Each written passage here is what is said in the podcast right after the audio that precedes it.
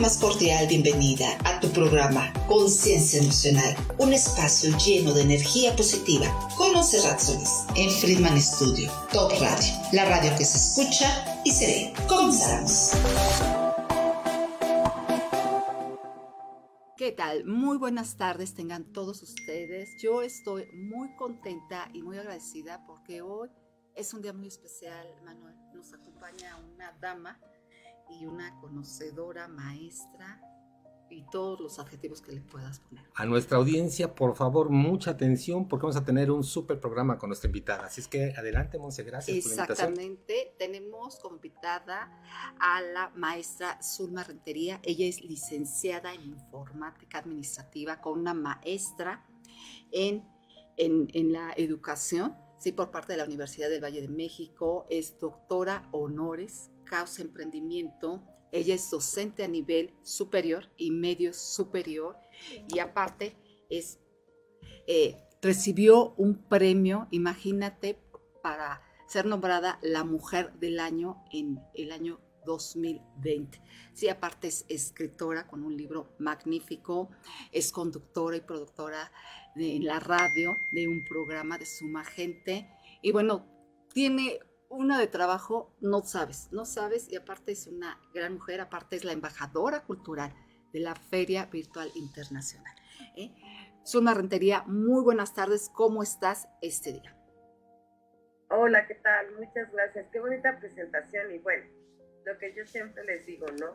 Y puedo tener mil y mil, mil títulos, pero si no somos seres humanos, si no somos personas, si no somos empáticos, si no somos resilientes, de nada sirve tanto título. Entonces, simplemente soy Zulma Rentería Navarrete, alias Zul Majestad, y estoy aquí para acompañarnos en este, en este bonito programa y en este tiempo para ver en qué podemos sumar todos juntos. Muchísimas eh, gracias, Zulma. Y yo la primera pregunta, como tú me las hacías en las ferias virtuales. ¿Quién es Zulma Rentería como mujer, como madre, como escritora? Bueno, pues eh, Suma Rentería Navarrete, en este momento del día de hoy, es la suma de todo lo que ha vivido. Soy mamá de tres, de tres adultos ya, de tres, de tres jóvenes adultos. Este, docente ya 25 años en la docencia, medio superior y superior. Este, eh, bueno, eh, dirijo algunos escritores, presento a algunos escritores como embajadora cultural del libro, que por cierto, estamos ahorita en pleno en la Feria Virtual del Libro de Ecuador, y de Guayaquil. Y eh, bueno, pues soy una persona que decidió, por convicción propia, eh, no quedarse estancada donde estaba. Yo fui educada eh, bajo los cánones de casita perfecta, marido perfecto, hijos perfectos, carrito, perrito, todo, ¿no? Y de pronto cuando te das cuenta que eso no es cierto, que no, o que no funciona de esa manera, yo emprendo el ir en contra de todo lo que está establecido entre mis, en, en contra de mis propias creencias limitantes. Y bueno, pues soy muy feliz con lo que soy ahora, el día de hoy. Excelente. Zulma, ¿qué experiencia te dejó el ser nombrada como la mujer del año? En el 2020. Es que es un nombramiento exquisito, único, de mucho compromiso. Pues mira, déjame decirte, Monse, que hay un tema con nosotros los seres humanos, pero más con las mujeres, que de pronto no nos la creemos. O sea, de pronto como que yo y cómo y por qué y esto y lo otro, ¿no? Cuando me lo proponen, bueno, pues obviamente eh, el comité hace una evaluación entre una, en una lista de, candidatas y todo. Y bueno, pues yo me doy cuenta que a mí me proponen y que la gente, eh, las personas que me conocían, votan por ellos. ¿No? Entonces eso es interesante porque entonces yo me doy cuenta que soy más vista de lo que pensé, más observada de lo que pensé, pero lo más interesante, más considerada y eso a uno a veces no se lo cree, uno necesita creérselo y a veces no nos lo creemos, ¿no? Entonces para mí fue un, un, galardón muy interesante, conocí gente muy interesante, mujeres muy poderosas que estuvimos en esa terna y que bueno, pues ha sido un orgullo estar nombrada por la Canadá, que al, mismo tiempo la Canadá tiene una alianza con el Senado de la República y eso pues los catapulta a otros escenarios, ¿no? Excelente. Imagino que a partir de ahí tu responsabilidad como embajadora, como promotora de la cultura, pues has sumado muchísimo, has hecho muchísimo, has difundido demasiado la cultura y más como docente que eres. Eh, siento que hay mucho que hacer todavía, pero yo sé que eres una mujer de pasos firmes y fuertes.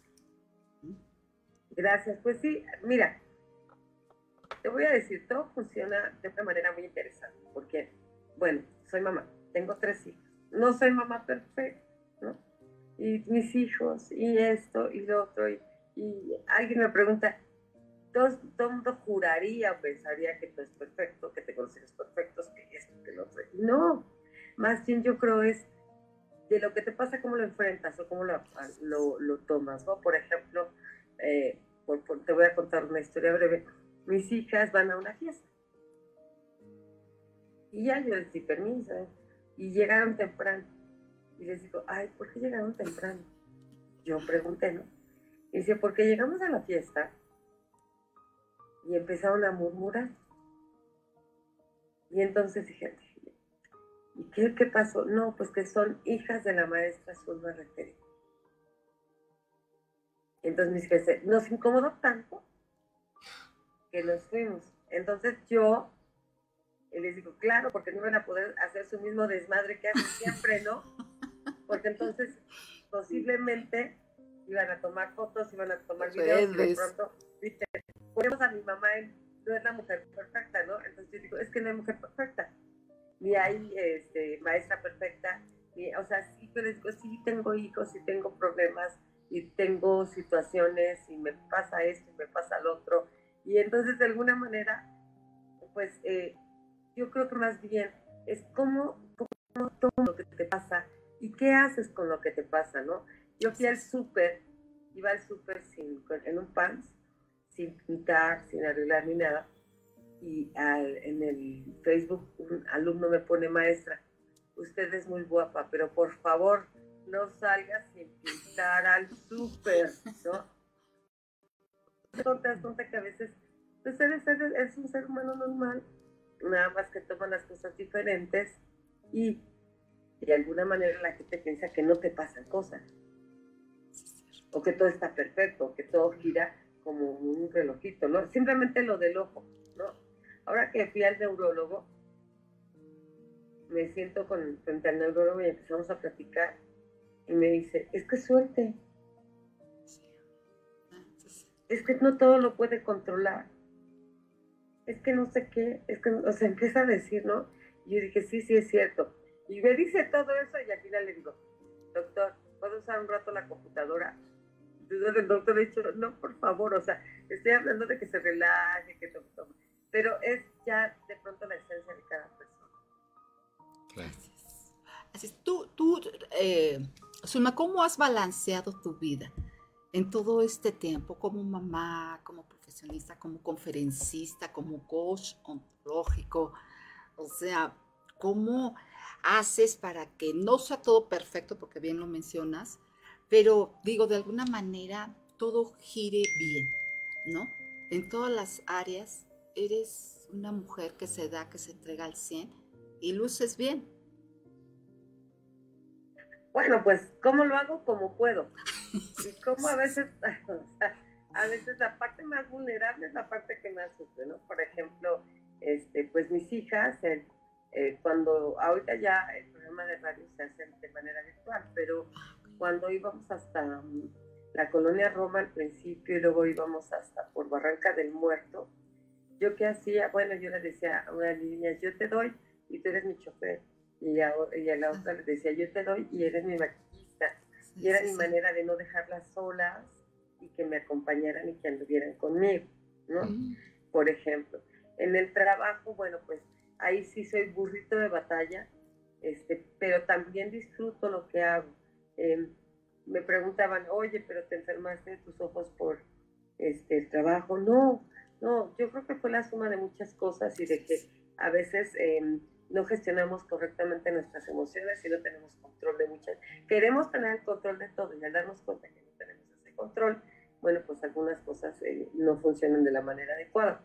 Pero yo lo que busco pues es hacer lo mejor posible en el momento posible, ¿no? Cuando hay ferias de los libros, yo les aviso, voy a tener tantas entrevistas a tal hora, tal, tal, y buscar que, por ejemplo, pues bueno, mis hijos no eh, podamos sentarnos a comer o podamos salir a comer. Este, también tengo amigas, también salgo, también mm, este, trato de tener una vida que me permite tener todo integrado, todo integrado. No siempre es fácil, pero tampoco es difícil.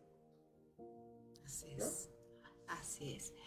Zulma, eres una hermosa mujer y eres una excelente escritora. En tu libro de tú, ¿quién eres? ¿Tú qué mensaje das en ese libro o por qué yo tendría que adquirirlo? ¿Para qué voy a aprender de ese libro? ¿Y a qué sector va dirigido principalmente? Bueno, mi libro eh, como tal no es una lista de consejos. Más bien te voy platicando eh, mi proceso de transformación a partir de que, de, em, yo digo que afortunadamente eh, mi proceso de cambio surge cuando mi hijo se enferma. Mi hijo mayor, Jesús, tiene 28 años, él padece insuficiencia renal en fase terminal y bueno, los médicos le daban tres meses de vida, mi hijo lleva 12 em, años con, con esta enfermedad y bueno, ha sido una etapa difícil, ha sido una etapa de este, hospitales, de hospitales y de altas y bajas y todo. Entonces, eh, yo vivía en el mundo perfecto. Casita, perrito, gatito, todo. Hasta el día que mi hijo se enfermó. Y hasta el día que me doy cuenta que no era perfecto, que yo ya no estaba feliz con esa vida, pero eh, hijo, yo de verdad estoy impresionada de cómo el que dirán, el eh, esto, el otro, aquello de, lo que la gente dice de nosotros, nos marca tanto, o sea, nos, nos tiene de una manera tan... Muy esclavizados. Sí, nos esclaviza. Entonces, este, yo conozco, yo seguía casada con mi, hoy ex marido y este, seguía yo casada con él, pero me encontré una persona, un amigo, que platicábamos, platicábamos, platicábamos, platicábamos. Entonces, este, cuando yo regreso a trabajar después de un tiempo que mi hijo estuvo hospitalizado, voy a cortarme el pelo, me corto el pelo de la manera que nunca me lo había cortado, y luego yo usaba mm, ropa negra porque tenía sobrepeso, entonces, pero con lo de mi hijo llegué delgadísima. La vida, ustedes no adelgazan, vayan a la vida hospitalaria y adelgazan porque adelgazan. y entonces llegué delgada y entonces él me dice, hola, ¿y, tú cómo, este, cómo estás? Y me le arranco contándole toda la vida del hospital de Víctor. Entonces él me dice, no, espérate. ¿Y tú cómo estás? Y qué bonito se te ve tu pelo. Y qué bien te ves con ese color, porque como yo siempre vestía de negro, ese día me puse morado, ¿no?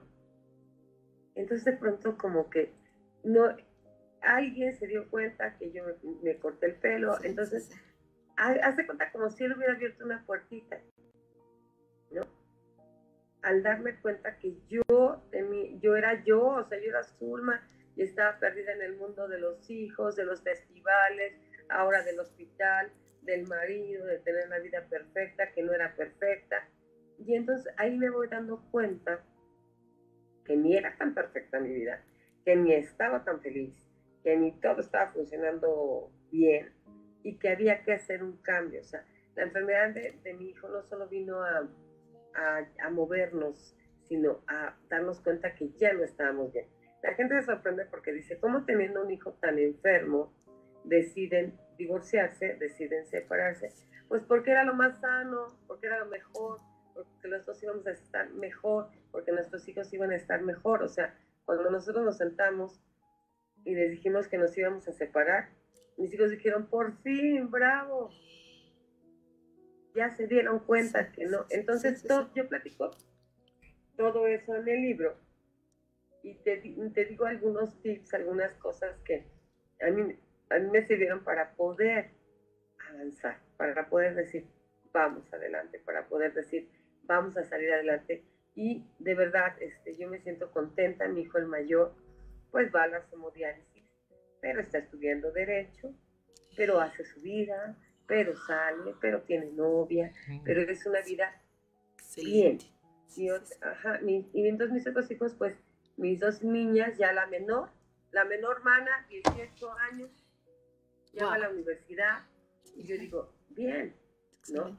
Entonces, en el libro platico toda esa historia, pero también hago un poco de, de remembranza de cómo este, yo tengo una mamá, y tengo una mamá súper exigente y cómo eso me, este, me marcó, ¿no? Entonces platico un poco de eso, pero sin ser un libro de, si tú lo sigues, tú lo logras, ¿no? O sea, es, lo que le va a llegar, le va a llegar a quien le tenga que llegar, ¿no? Excelente, excelente. Bueno, pues eh, creo que son muchas historias de vida que nos estás dando y en la parte, me interesaría saber, en la parte de, tu mensaje a la docencia, con tantos años que tienes, las experiencias que tienes con tus, con tus eh, alumnos, ¿cuáles serían aquellas que te han marcado y cómo puedes compartirlas para que le ayudaran de alguna manera a los jóvenes también que nos están viendo de este programa? Bueno, yo algo que, realmente eh, para mí ha sido muy alimentador y muy, muy bonito es trabajar con jóvenes complicado, complicadísimo.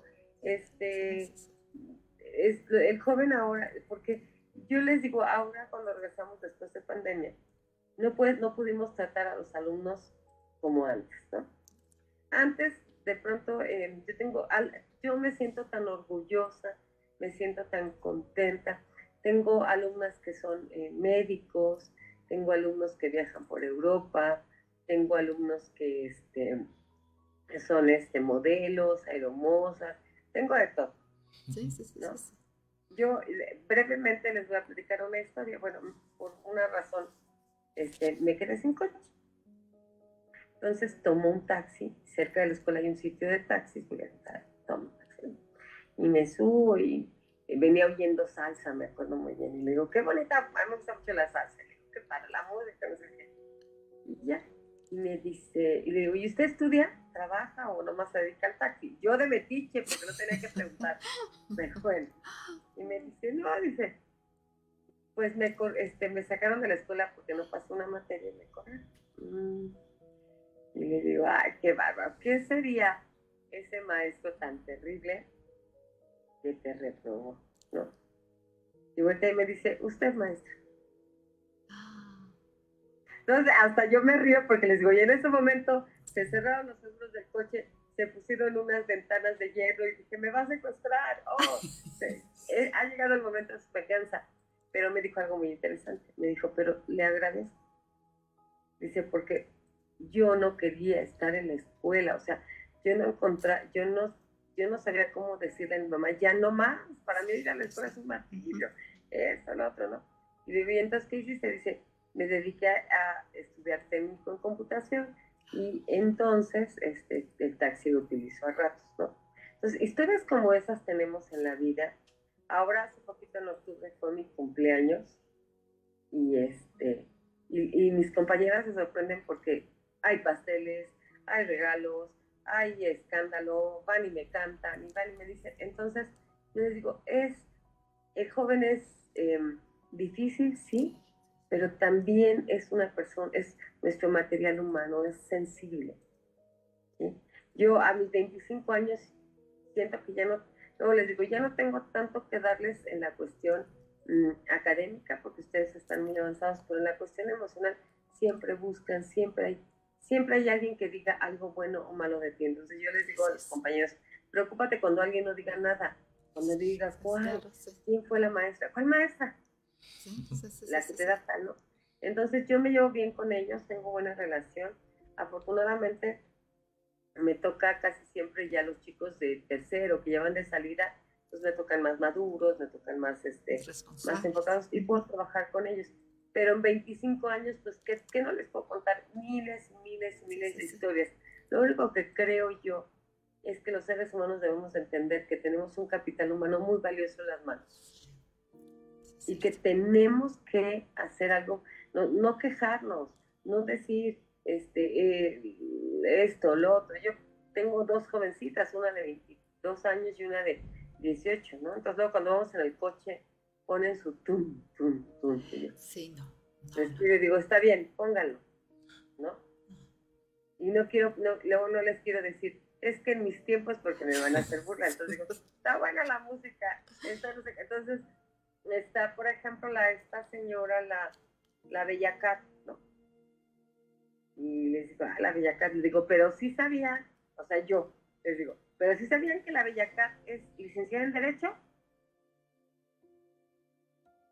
¿No? Entonces, de pronto también, o sea, a veces juzgamos, pero juzgamos. No, con los jóvenes la verdad es que es ir al día al día. Desafortunadamente también muchos traen unas historias de, vida tremendas. Uno ni se imagina qué pasa. Y pasan por historias tremendas este, y bueno, pues no hay otra más que ayudarlos, más que impulsarlos y también uno entender que hay unos que no están negados para la escuela.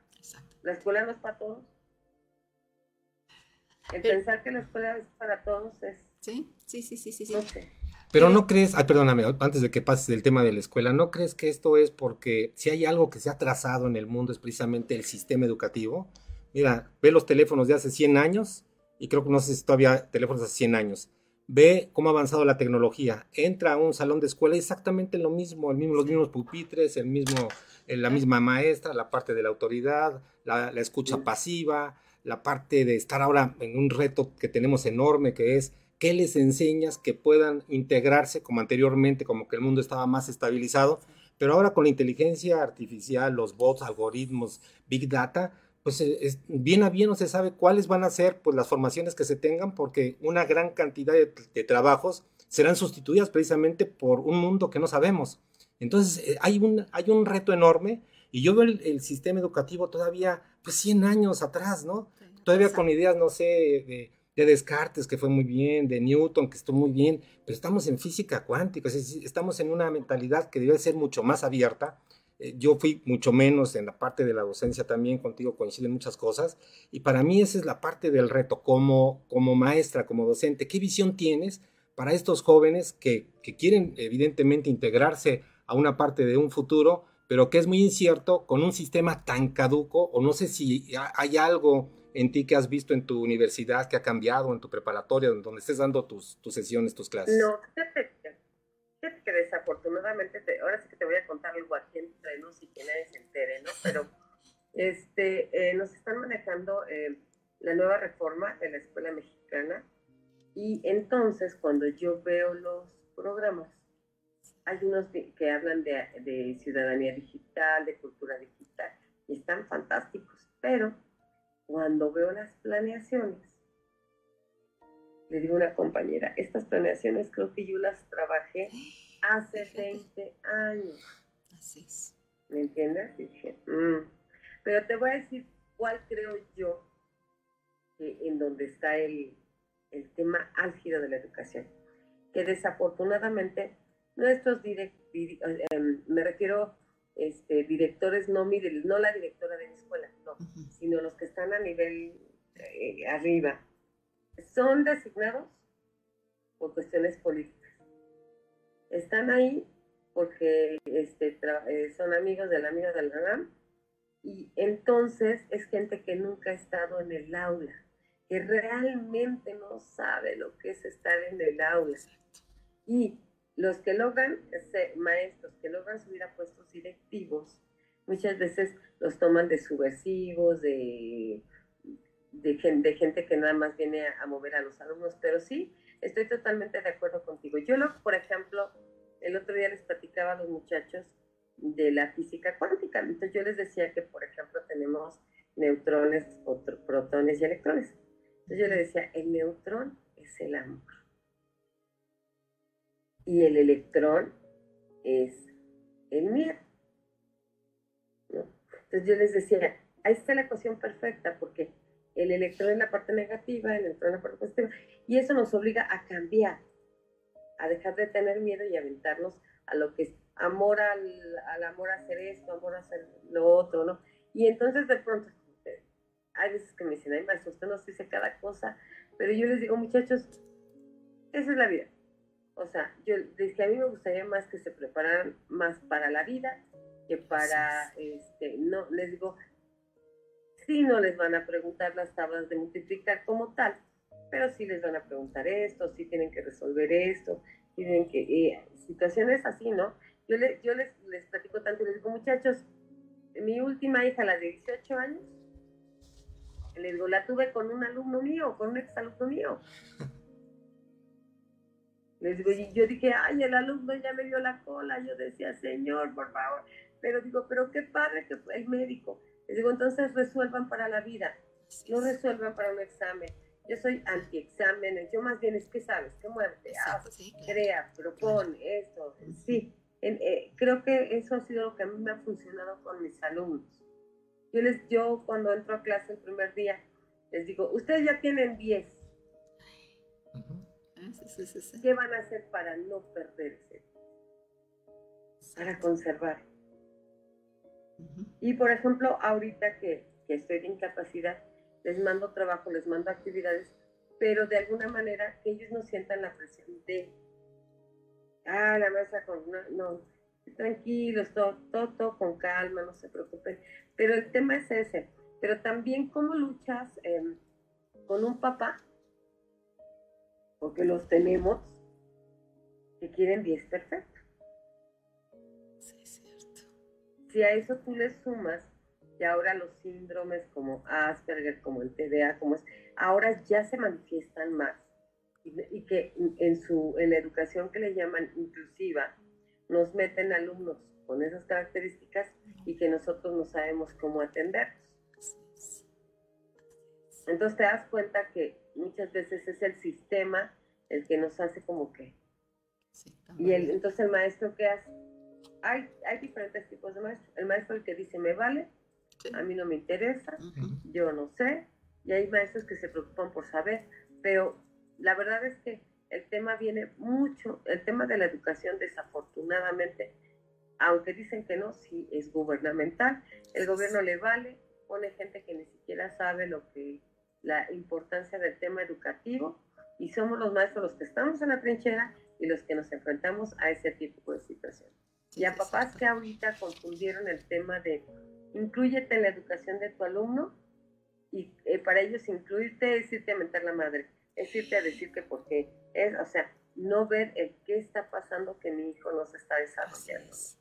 Así es. Sí, porque es la familia. ¿Te recuerdas que estábamos también con un proyecto en el que decíamos que para resolver o ser parte de la solución del problema educativo, no solamente es la escuela, tiene que ver directamente la familia. La mayor parte de las familias son disfuncionales, tiene que ver la sociedad, el enlace social que regularmente es, es deficiente.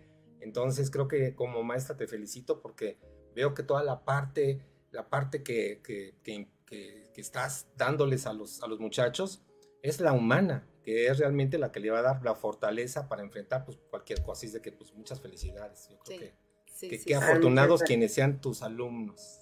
Sí, sí, Quiero ser pues tu alumno también. Tú, Zulma, ya es tu alumno. Tú como docente, ¿cómo generas emociones o cómo hay que promoverlas para que para generar emociones que favorezcan ¿eh? al ser humano, para que se fortalezca, para que se enriquezca, para que se cultive. ¿Qué tipo de emociones necesitamos? Fíjate que yo eh, encuentro, bueno, en la escuela es un caldo de cultivo para esos temas. Realmente hay mucho. Yo, o sea, yo les digo, muchachos, es que hay que entender la diferencia entre una cosa y la otra. El sentimiento ¿qué sientes? Digo, pero lo sientes aquí, acá, te duele, todo, ¿no? ¿Y qué es la emoción? Yo les digo, no son cosas así, son parecidas, parecidas, pero son complementarias, pero no son iguales. Entonces yo les decía, para tú moverte, para tú sentir, para tú, necesitas algo que te mueva. ¿Y que te mueve? Pues una emoción. ¿No? Entonces yo les digo, por ejemplo, emocionate cuando tú, digo, ¿a poco no es emocionante cuando tú haces un trabajo? ¿Sí? Y dices, siento que está bien, o sea, está bien hecho. Y la emoción de sacar 10 es complementario, pero a, una, a algo que tú te te movió, hubo una acción.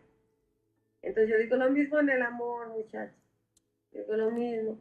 Le digo, el muchacho nada más te dijo, hola. ¿No? Digo, y tú ya te emocionaste y ya dejaste que el corazón latiera, que el cuerpo vibrara, que no sé qué. Y lo más grave del asunto es que tú ya hiciste una historia. Una historia donde ya hasta te viste casada con el Con hijos, ya con su casa, ya en todo completo, todo el paquete. Exactamente. Entonces, eh, yo creo que el tema mayor es que entonces para que yo no me emocione y para que yo no sufra, vamos a tener una cultura light. Esto es, vamos a relacionarnos pero sin emociones y sin sentimientos, ¿no? Y entonces, pues el chavo dice, pues órale va, y tú dices, órale va, y nunca nos hemos puesto a pensar que tanto el hombre como la mujer tenemos una estructura fisiológica diferente, tenemos una forma de pensar diferente, tenemos una forma de sentir diferente y tenemos una forma de emocionarnos diferente. Y mientras el chavo está feliz con el free, con el no pasa nada, nosotros ya nos emocionamos, ya hicimos la historia y por lo tanto ya sufrimos porque también nos damos cuenta que todo eso que gestionamos, todo eso que generamos, pues no, no, no, no se está dando. Entonces yo les digo, no gestionar una emoción no es aceptar lo que el otro te pide y que eso te obliga a dejar de ser tú. Yo siempre, cuando yo les doy em, salud integral del adolescente, este, hablamos de temas sexuales. Entonces, yo les digo, ¿qué tanto estás dispuesto a dejar de ser tú o ser el otro? Por complacer al otro, ¿no? Este, el, es que hace cuenta que antes, ahora ya no tanto, pero antes nos ponían materias increíbles. Entonces yo les decía, un día llegué y me dijeron, ¿usted nos va a dar salud integral de los, del adolescente? Y, ¿y por qué no? Y entonces, este, como estaban inquietos. Y les digo, les voy a contar un chiste. Y entonces ya se quedaron callados. Y les digo, estaba Pepito en la clase y la maestra les dijo, les voy a hablar de los principios de las relaciones sexuales.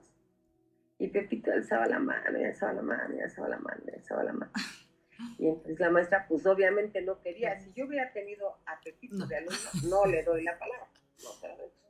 Pero al final la maestra se cansó, le dio la palabra y le dice, ¿qué pasó? Pues? Dice, maestra, los que ya sabemos coger, ¿nos podemos salir de la clase? ¿No? Entonces yo les, yo les hacía, les contaba el chiste a los muchachos y les decía, todos siempre podemos aprender algo y más de las emociones y del amor. ¿Sí? Gestionar una emoción no es aceptar que el otro me diga, pues vamos a tener relaciones sexuales sin compromiso. No.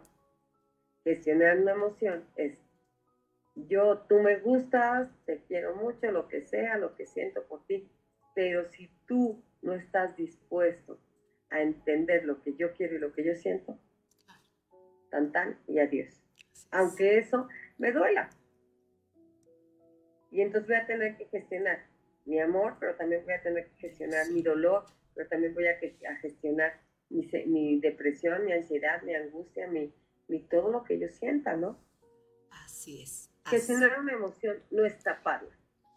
Porque tú tapas un hoyo con vapor y el día que lo destapes, pues va a salir, pero Así es. Con fuerza y con todo, ¿no? Y nosotros eh, creo que estamos un poco en, el tema de no querernos comprometer y no queremos, este, vamos, no queremos vivir algunas situaciones, este, aceptamos cosas que no. A mí me preguntan, me preguntan, yo viví 25 años casado y los 25 años casados no fueron un infierno. Fueron entre como que el cielo, como que el infierno, como el que sí, como el que no, como el que tú, como el que yo, como el que todo lo que tú quieres. Y me preguntan, ¿y cómo ahora cómo me hablas de, emociones y cómo me hablas de gestionar emociones si estás divorciada. Pues precisamente porque decidí y porque luché y porque decir, esto sí es lo que quiero para mi vida y, esto, es lo que no quiero para mi vida. Exactamente, todo depende de una decisión. Querida Zulma, tenemos que ir a un corte comercial y regresamos en menos de un minuto. ¿Te parece? Aquí estamos. Claro que sí, claro que sí. Conciencia emocional. Regresamos después del corte. Friedman Studio, Academia de Canto Contemporáneo, Interpretación y Desarrollo Humano. ¡Lánzate ya! En Friedman Studio, tus sueños pueden convertirse en realidad si los deseas tanto como para ir tras ellos. No importa tu edad, rescata tu talento y brilla. En Friedman Studio nos especializamos en preparar y entrenar a verdaderos cantantes e intérpretes solistas desde nivel inicial hasta nivel profesional Impartimos clases de lunes a sábado en sesiones personalizadas o abiertas, en modo presencial o en línea, completamente en vivo. Friedman Studio apoya tu talento. Nuestros precios se adaptan a tu bolsillo de acuerdo a la modalidad y número de clases mensuales que tú elijas. Agenda tu clase muestra sin costo y conócenos. Nuestra metodología, entrenamiento y técnica vocal interpretativa se enfoca y adapta a todos los niveles y géneros musicales. Nuestras sesiones de clases son impartidas y supervisadas en atención personal por nuestro coach vocal interpretativo, entrenador transformacional y sensei David Friedman Giteras. Contáctanos al teléfono 777-310-2362 o al WhatsApp 777-142-8275. Búscanos en línea como Friedman Studio o visítanos en nuestras redes sociales. En Friedman Studio, prepara y entrena como lo hacen las grandes estrellas. Vence tus miedos y fortalece tu seguridad. Tú, también, puedes brillar. Ven a Friedman Studio. Crea tu propia historia, rescata tus sueños y haz que tu talento brille hoy.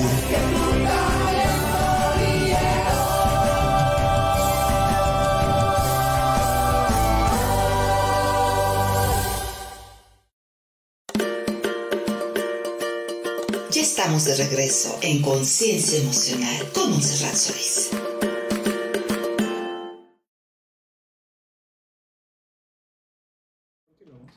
Ok, Zuna, pues tienes el micrófono.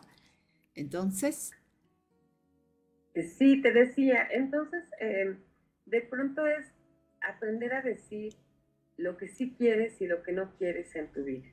Así es. No es más, más, mm, el que, por ejemplo, yo, el que yo decida no tener a tal persona en mi vida porque esa persona no quiere sumar conmigo, es cuestionar una emoción. ¿sí? Porque sí, o sea, fácil es que tú digas, sí, sí lo quiero en mi vida, sí, pero a cambio de qué, ¿no?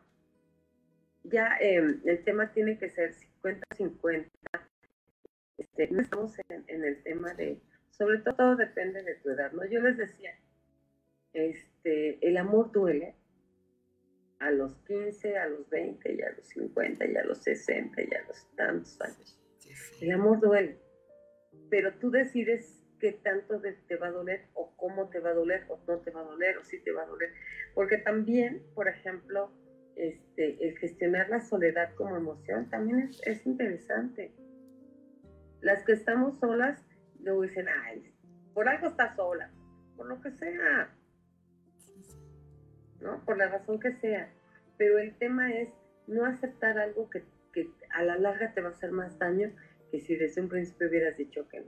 Y las jovencitas ahora, algo que a mí me preocupa, y no porque yo sea moralista, no soy moralista, eh, sí creo que los seres humanos no valemos porque si eres virgen, porque si no, no, no, no, eso no.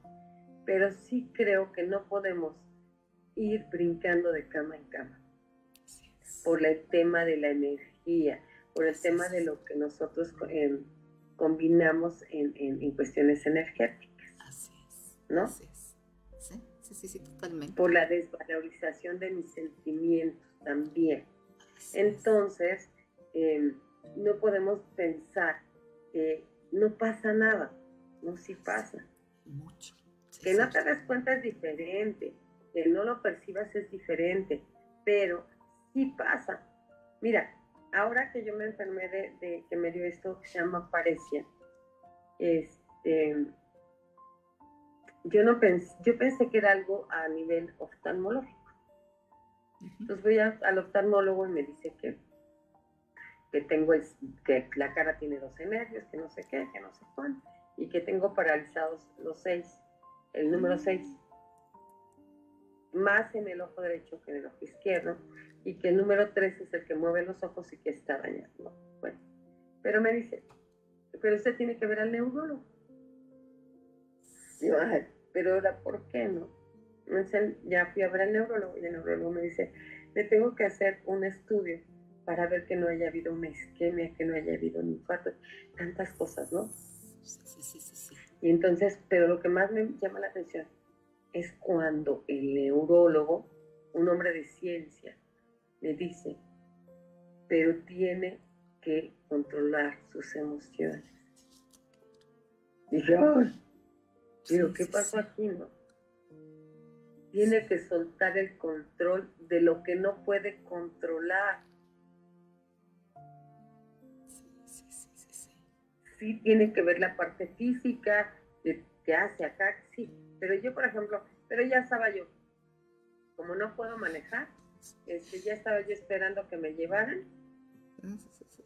Ya estaba yo de malas, porque se habían tardado y íbamos a llegar tarde, y no sé qué, y no sé cuánto. O sea, y entonces hasta que de pronto una de mis tías me dice, cálmate, ahorita van, relájate, ahorita llegan.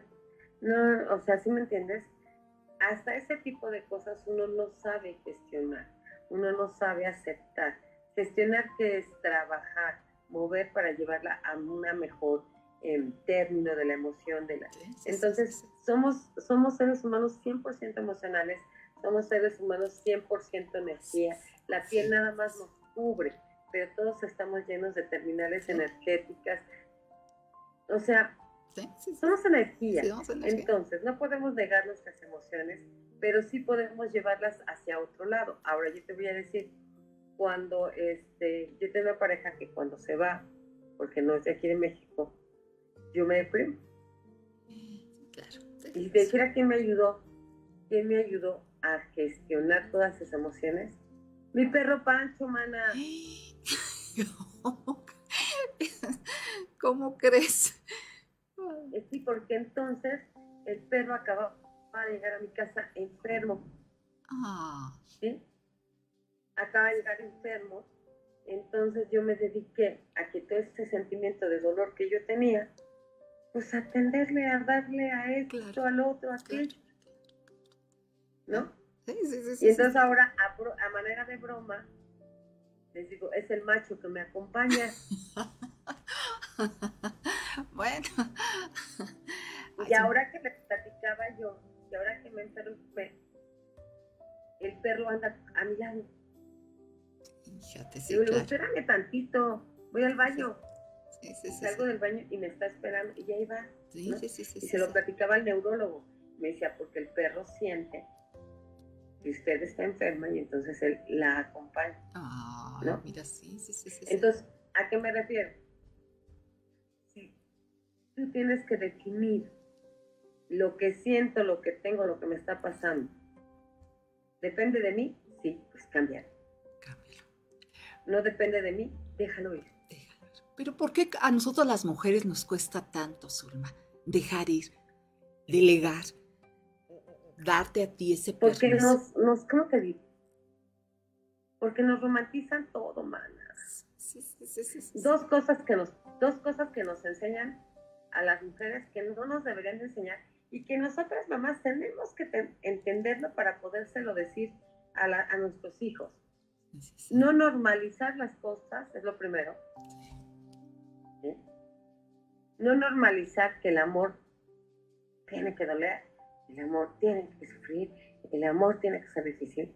Y no romantizar el amor, la vida, la, o sea, yo no sé a ti cómo te educaron, este, José, pero, por ejemplo, a, mí, hasta la fecha, tú platicas con mi mamá y mi mamá vive con la casa perfecta, el marido perfecto, el no sé qué, no sé cuál. O sea, cuando yo me separé después de 25 años de casada, No, Mi mamá lo primero que me dice es que, ¿ya para qué? ¿Cómo que ya para qué? O sea, sí, ¿no? Todavía tengo toda una vida, mamá. Exactamente, ¿no? Y tú dices, pues para ser feliz, y si, si no llega la persona que yo necesito, no importa, ser feliz conmigo misma, estar feliz con mi vida, con mi casa, con Pero, ¿qué sucede? Que normalizamos todo, normalizamos el maltrato, normalizamos el... Tantas cosas que no debiéramos de normalizar. Sí, así es.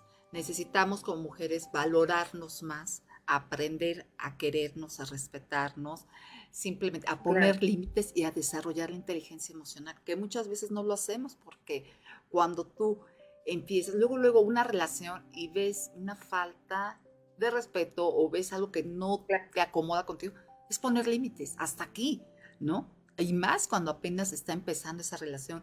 Tendemos mucho a maximizar las cualidades, ¿no? Y, ay, y nos enamoramos y ahí vamos. ¿no? Entonces yo creo que estamos en un momento de, ya más conciencia, la verdad, ¿no? Ya, por ejemplo... lo mismo nos pasa, Monse, lo mismo nos pasa con el trabajo, mira, mi hija. Entra un trabajo que llega, no, es el mejor trabajo, es el trabajo que yo estaba esperando, no sé qué, y entonces entre mí digo, ¿cuánto le va a durar la de ese trabajo? Sí, sí, sí, sí, sí, sí. Sí, sí, sí, sí, sí, Pasa uno, dos, tres meses y, no, pero que mi jefe, no, pero que no sé qué, no, pero ya se le fue la emoción del momento. Ah, Ese es el problema, que la emoción em, es una fuerza, es una fuerza que viene del espíritu, viene del alma, bien, es fuerte, pero viene a empujarte a la acción. Así es. Pero la que debe de ser contundente es la acción. O sea, ya quedarse así todo el tiempo, con esa energía. no podemos quedarnos en la emoción. Exacto. No, es que no, no podemos, no podemos. No podemos porque entonces, ¿y tu acción? ¿Y tu acción contundente? ¿Dónde queda? Sí. ¿No? Ejemplo, te casas y estás emocionado. No, bueno. Pero pues ya viene lo que viene del matrimonio. Sí, sí, sí, sí, sí. Sí, no sé. Entonces, te tiene que emocionar pues eh, ya me casé, bueno, pero ahora la emoción viene, este, la casa, ahora la emoción viene, eh, o sea, la emoción es la fuerza, es la fuerza. Sí, sí, sí, El sentimiento es lo que siempre permanece y que te ambas te ayudan a, la acción. El tema aquí real es la acción, Monse. O sea, que nosotros no nos podemos quedar en la emoción. ¿Y cuántos de nosotros no nos quedamos nada más en la emoción? Vivimos de la emoción y la emoción y la emoción y la emoción pero no hacemos acciones contundentes. Más firmes, más fuertes, de más, eh, más Fuertes, ¿sí? Sí, sí, sí, actuamos emocionalmente de repente. No, voy a hacer esta llamada, ya a las tres horas estás más arrepentida, dices, no, no, es que todavía... Sí, dicen que no hay que tomar decisiones cuando está uno emocionado, ni muy feliz, ni muy triste, porque finalmente te vas a arrepentir. Sí, es cierto, claro, ¿no? Entonces... Eso es, lo que te empuja, ¿no? Eh, tú por emoción, o sea, por, y por emoción, ¿cuántas veces no puedes comprar hasta un carro?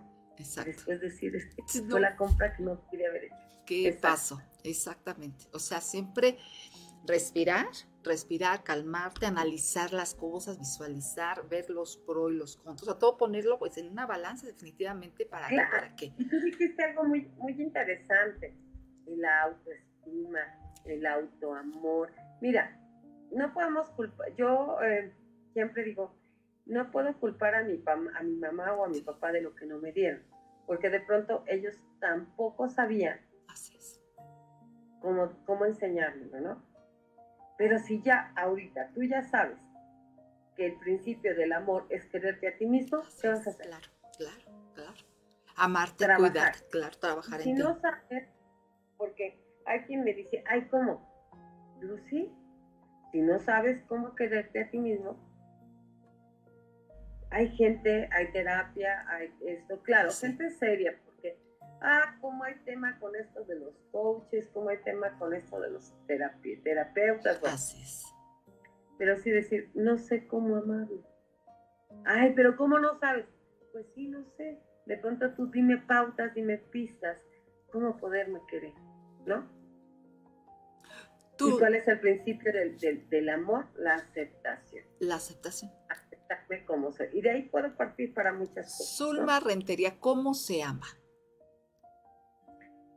Pues mira, yo te voy a, ahora sí te voy a contar un secreto para que, nadie se entere. Este, no, pues yo no sabía cómo amarme. Yo caía en el, en el error de que terminaba una relación, pero ya me estaba esperando el otro. ¿Me explico? Entonces, no me daba yo chance. Hasta esta última relación, este, que sí me pudo, porque sí, claro que me pudo, porque de pronto se va cuando más lo amaba yo. Imagínate. Pero tampoco le dije no te vayas. Entonces dije, no, paremos, paremos, paremos con el rollo de la puta barata, de que el que venga y, porque es como, como querer olvidar a alguien, con uno, con otro, con otro, y eso no funciona, no funciona. No funciona, claro, sí, no, no, no, no, no. No, no, no funciona. Entonces, de pronto dije, tengo que quererme. Y sí, dije, pero ¿cómo? ¿Cómo si no sé? O sea, no, a mí nadie, en mi familia nadie me habló del, amor propio, ¿no? Sí, sí, sí. Nadie. Sí, no. Como tal, no. Entonces, bueno, pues obviamente empiezo a ir a terapia, le platico a la terapeuta mis sentimientos y fíjate que llevo, llevo tres años llevo tres años sin eh, una relación, sin, em, sin el tema de acostarme por acostarme con nadie.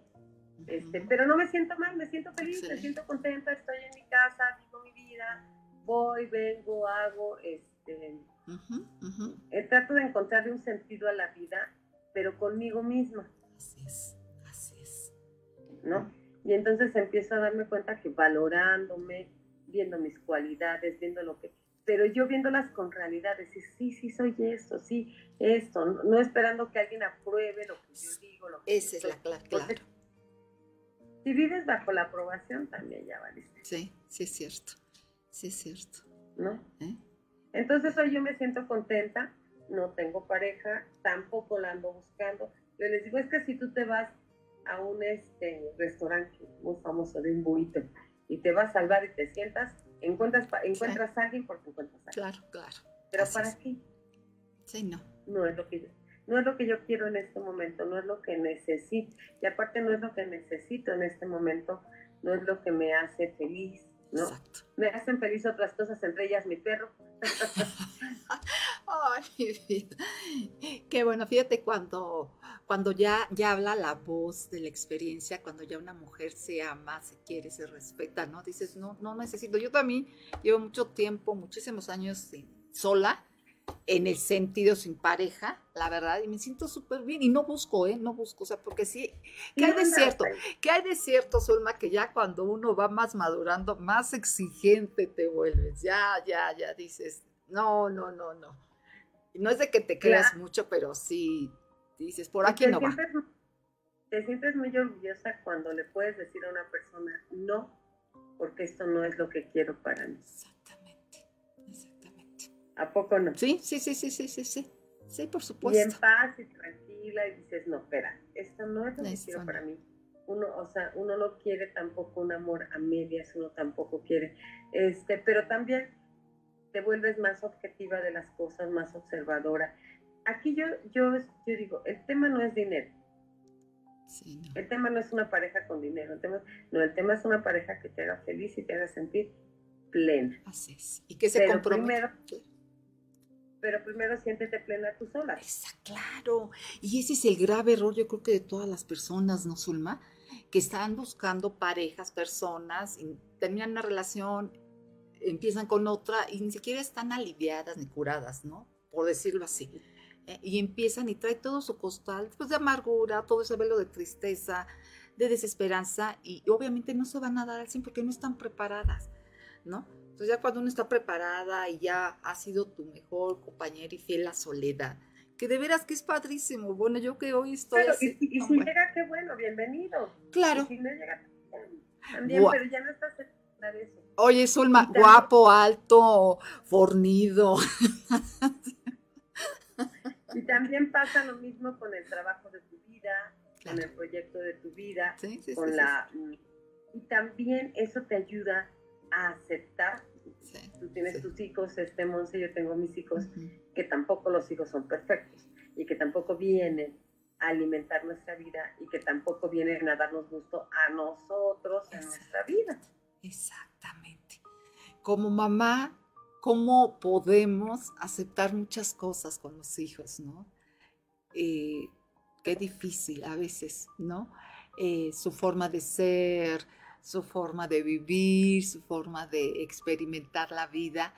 Y son generaciones totalmente diferentes, son vidas completamente distintas, ¿no? Exactamente, y, su forma de pensar y aceptar que tenemos que eh, aceptarlo como tal. Pero para eso es la gestión de las emociones. Para eso, gestionar, ¿qué quiere decir? Trabajar en ellas para poderlas eh, manejar de la manera más asertiva en nuestra vida.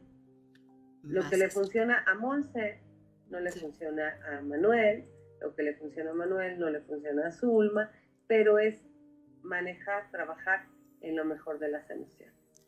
Zulma, ¿tú cómo has aprendido a, canalizar esas emociones? ¿Con algunas técnicas de respiración, con algún, algún tipo de pensamiento? ¿Cómo? Danos un tip. Ay, te voy a decir algo. Espero que no se ofenda a nadie, pero a puro putazo. Nadie te da puro putazo. De plano. Pues, mira, este, yo creo que escuchando, con una escucha asertiva y generosa de la gente que puede ayudarte, como los terapeutas. Yo sí creo en la terapia, la, terapia debe ser canasta básica, también creo en la lectura, pero también creo en la introspección. El libro de Monse aquí presente sabe que a mí me gusta mucho su libro. ¿Por qué? Porque es un libro que te permite, a ver, te hace una pregunta, te hace un cuestionamiento y tú tienes que ir más allá para poderlo contestar. es, es, eso, es, es tu propio, oír tu propia voz interna que te dice sí o no. ¿Cuál es el problema del ego? Que el ego te, no te deja escucharte, el ego no te deja de darte cuenta, pero tú dices, no, pero por aquí no va, pero el ego te dice, no, tú puedes, aunque sea. Sí, es cierto. ¿Eh? Sí, es cierto. Pues gracias. Gracias que comentaste lo del libro. ¿Cómo vas? ¿Cómo vas con tu escritura? ¿Cómo vas con ese libro? Yo voy, yo voy bien, voy bien, este, ahí, ahí la llevamos, ahí vamos, este, pues como todo, ¿no? Este, eh, yo siempre he dicho que el libro me puede, cualquier libro me puede gustar y no me puede gustar pues, ¿qué quiere decir? Que si no me gusta es que no era para mí. El mensaje de ese libro no era para, para mí, pero el de Monse sí era para mí. Desde que yo vi ese libro me encantó, me fascinó. Este, y luego cuando vi el de ella, pues más me enamoré. Ella lo llenó tan bonito. Y de verdad, es, eh, el tema es que debemos de acercarnos eh, a la lectura que nos, que nos nutra, que nos, que nos llene, que nos emocione, ¿no? Así es. Este, sí, está padre leer en el celular, pero también te pierdes, ¿no? Sí. Eh, el leer, el cambiar las hojas, todo eso. Entonces, yo encontré en la lectura parte de mis emociones. Ok. De cómo esas emociones. Perfecto, Zulma. Pues un placer, un placer haberte tenido. Muchísimas gracias. Algunas redes rápidamente, porque nos vamos. Ah, bueno, pues me pueden encontrar en Facebook como Zulma Retería Navarrete. Me pueden encontrar en este, Instagram como Zulma Retería Navarrete y me pueden encontrar en, este, en TikTok como su Majestad. Muchísimas gracias. Será un gusto, pues me dio mucho gusto estar con ustedes. Gracias, gracias, gracias. Bendiciones infinitas. Este, estaremos para lo que ustedes necesiten, pero y para lo que ustedes quieran con ustedes siempre. Muchas gracias. Muchas gracias, Emma. Un placer. Muchas gracias. Y continuamos aquí con nuestro amigo queridísimo Mauricio Drucker. Mauricio Drucker, que ya llegó desde la Ciudad de México. sí, antes que nada les pido una disculpa. Este, ustedes saben, la Ciudad de México es complicadísima. Eh, bueno, pero aquí estamos, tenemos muy poco tiempo. Eh, tengo un tema demasiado importante para platicar con ustedes, que es un repelente 100% natural. Eh, ahorita creamos una nueva fórmula por el problema que hay en Acapulco eh, no se pueden hacer, usar repelentes químicos debido a que por la falta de agua, higiene y demás, eh, hay que usar puras cosas. La piel se va partiendo, la gente está deshidratada, entonces hay que usar cosas naturales. Eh, desarrollamos este producto, este, 100% natural, es un repelente que aparte de, de evitar el cualquier picadura de insectos, inclusive el dengue. De hecho, está creado principalmente para combatir el, dengue, que en Morelos es muy fuerte el problema del dengue y ahorita viene fuertísimo en Guerrero. Inclusive el gobierno del estado de Quintana Roo ya le estamos vendiendo porque Quintana Roo es el primer estado del país con el 50% de porcentaje de, de, dengue. Tienen más de 10.000 casos. Este, para mí es un orgullo estar con mi amigo Manuel Frutos, que gracias a Dios, bueno, y mi amiga, gracias a Dios por la cantidad de demanda que tenemos, este, se me ha complicado. Ayer estuve, digo, nada más para que me entiendan, estuve trabajando hasta las cuatro y media de la mañana por atender el problema de Acapulco. No lo estamos haciendo tanto como negocio, digo, hay que generar los gastos, ¿no? Entonces lo estamos haciendo más como obra social.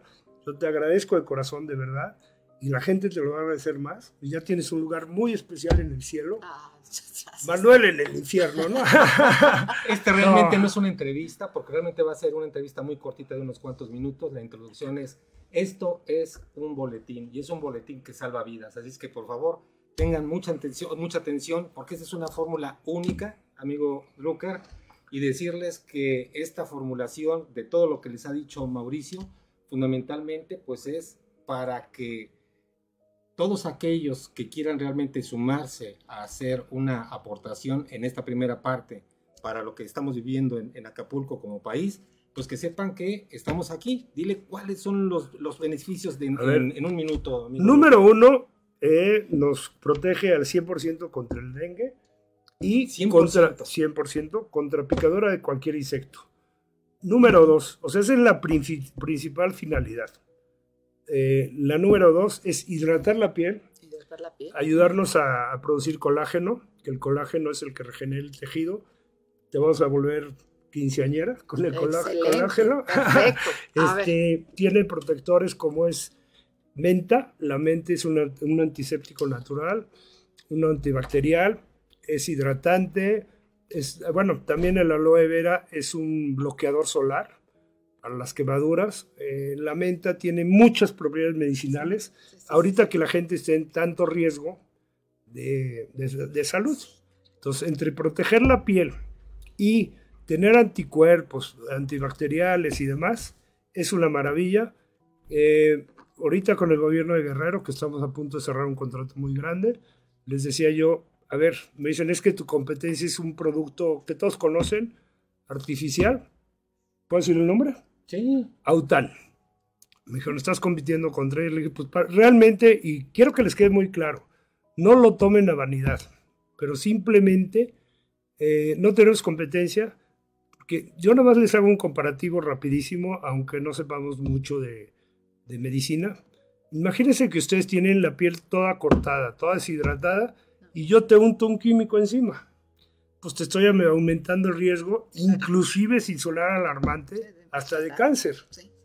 este, al momento que usas nuestro producto, y créanme, no es un anuncio publicitario. Como dice Manuel, muy bien dicho, es un queridísimo amigo. lo hacemos más por obra social que por otra cosa. Este, te hidrata todo, te va a proteger, te va a dar todos los beneficios. Y aunque ustedes no lo crean, es un problema mucho más grande de lo que nos imaginamos poco se ve en la televisión. La gente anda en calzones, se lo están comiendo los moscos. Entonces, por favor, hagan un esfuerzo eh, a través de mi amiga y mi amigo Manuel. Ojalá, porque a mí pocos me conocen, aunque viví muchos años en Cuernavaca y estoy dado de alta como productor morelense, productos Dr. Ucker. Este, pero ojo, todo se ve directamente con mi amigo Manuel Frutos es mi socio y distribuidor en, Morelos. Y mi amiga, pues yo creo que te vamos a dar Oaxaca, ¿o qué? ¿Qué estado? pero ¿qué, puede hacer la gente para ayudar en este caso? Ok.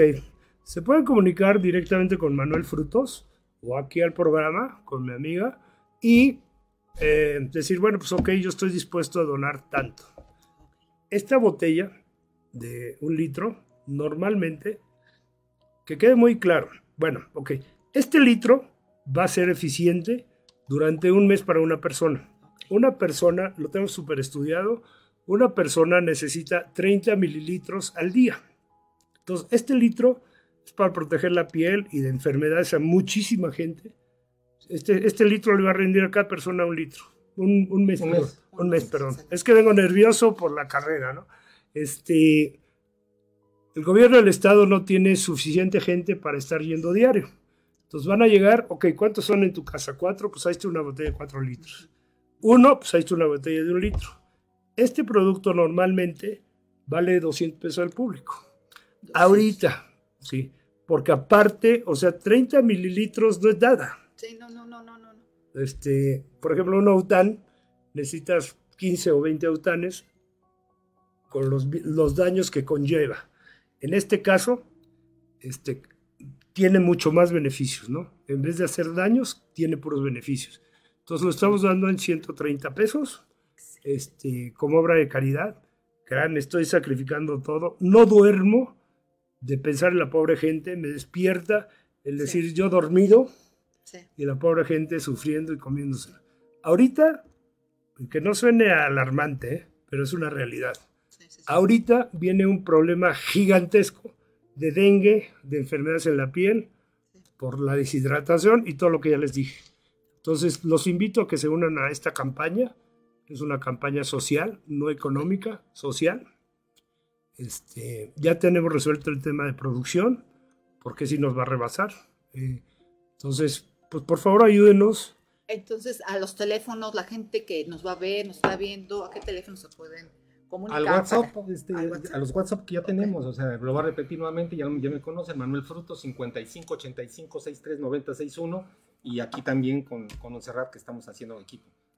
Sí, 55 29 61 86 99 y apoyen a esta gran labor que de verdad todos estamos haciendo y es parte y es responsabilidad de todos para que México sea un país fuerte. Miren, siempre hemos sido un país que sale adelante.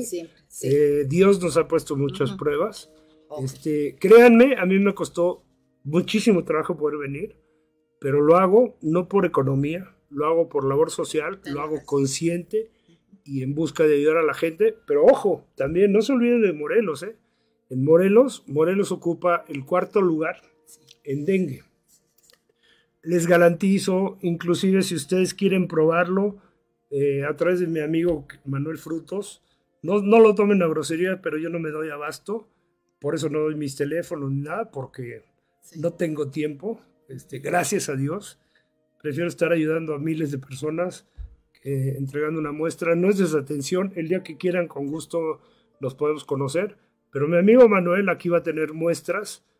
En serio, desde el momento. Es más, vamos a hacer la prueba aquí con mi queridísima amiga, Montserrat lo pone, lo toma con miedo, ¿eh? así en las manos. Digo, qué bueno que pasó esto ahorita. Eh, todo esto es para la mm, piel expuesta. No, y siéntete la piel. Es más, ¿quieres que te unte?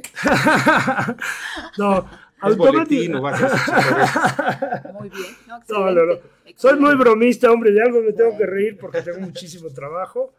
Este, y ya con esto. Es una loción, es un perfume que la piel lo absorbe. Entonces, aunque ustedes, aunque la persona sude mucho, aunque la persona se llegara a mojar las manos, lo que sea, esto es un, es un producto que se integra a la piel, no es un químico. Ok, bueno, pues ha sido un placer tenerte en este programa. Mil disculpas a todos, principalmente a Monserrat, a mi querido amigo Manuel. Espero me entiendan, falta de tiempo. Claro que sí. Les mando un abrazo a todos y pronto volveré a estar. A lo mejor el próximo lunes me invita a Montserrat. Claro que sí. Muchísimas gracias, que tengan un excelente día y ya saben. Hasta luego, gracias. Vuelvan a ver. Gracias. Gracias, que estén muy bien. Bye bye. sido un placer compartir contigo este momento emocionante y te espero el próximo jueves de una a una y media de la tarde, aquí en tu programa Conciencia Emocional con Monserrat Solís en Friedman Studio, Top Radio, la radio que se escucha y se ve.